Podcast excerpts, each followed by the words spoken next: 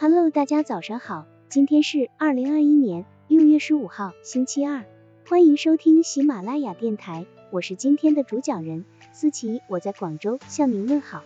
今天我们为大家分享的内容是幽默说教，切记说的话措辞灵活，说话幽默，则更利于被孩子接受。同时，幽默的语言经常刺激孩子的视觉、听觉以及脑部神经的话，会加深孩子对幽默说话形式的印象以及认可。有利于培养孩子的幽默口才与淡定的心态。父母与孩子幽默对话的机会主要有以下几点：一、幽默不说损伤话；二、幽默不说吓唬孩子的话；三、幽默不说命运话；四、幽默不说气话；五、幽默不说宠爱话；六、幽默不说侮辱话；七、幽默不说埋怨话；八、幽默不说欺骗话。在父母的鼓励下，十岁那年。婷婷就写作出版了六万字的科幻童话。消息见报后，不少残疾儿童被送到周红门下，都在周红的赏识教育法下得到了很大进步。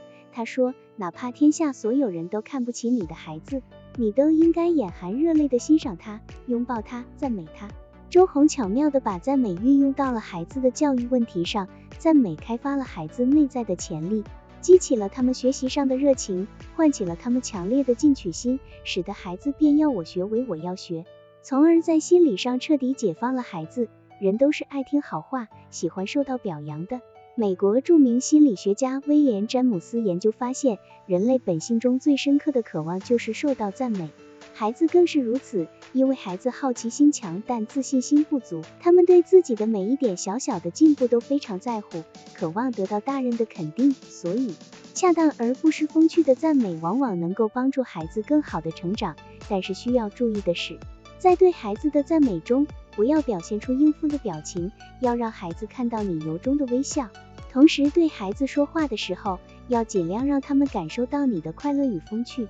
这对孩子的人格会有很重要的影响，因为你幽默妙趣的语言将会帮助他们尽早的培养幽默感。具有幽默感的孩子，往往是一个机巧伶俐的好孩子。